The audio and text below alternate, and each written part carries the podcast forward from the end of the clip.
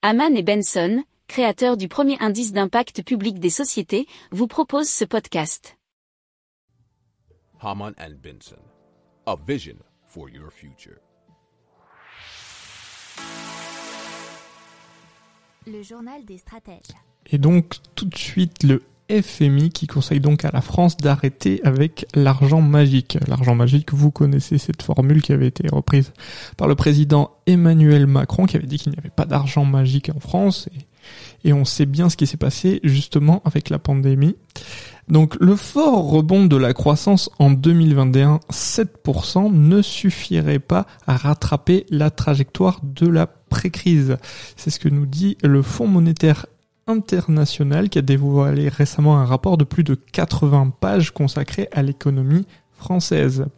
Alors, ils ont révisé à la baisse leur prévision de croissance du PIB pour 2022 de 3,9 à 3,5%.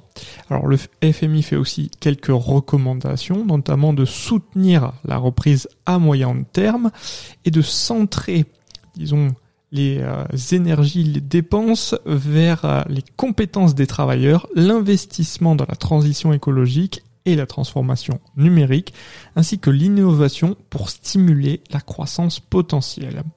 Alors le FMI euh, appelle aussi à rebâtir une capacité budgétaire via un ajustement budgétaire important, mais graduel et soutenable à partir de 2023. Donc c'est un jargon très technique, juste pour expliquer qu'il faut arrêter de dépenser plus que ce qu'on gagne et justement d'éviter que ça soit trop. Le FMI plaide notamment pour une réduction des dépenses, pour réduire le déficit à 2% du PIB d'ici 2026. Est-ce qu'il pense politiquement faisable?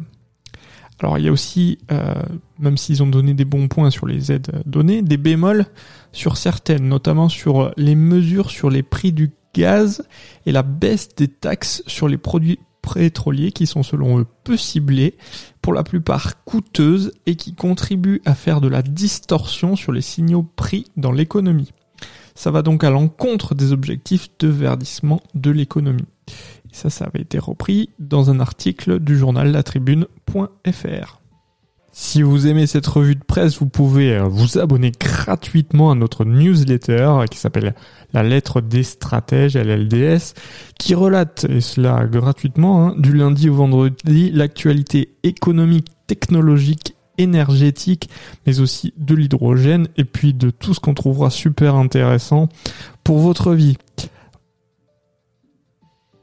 Pour approfondir ces sujets, abonnez-vous à la newsletter de Haman et Benson, et écoutez nos autres podcasts, que vous retrouverez dans les notes de l'émission ou sur notre site internet.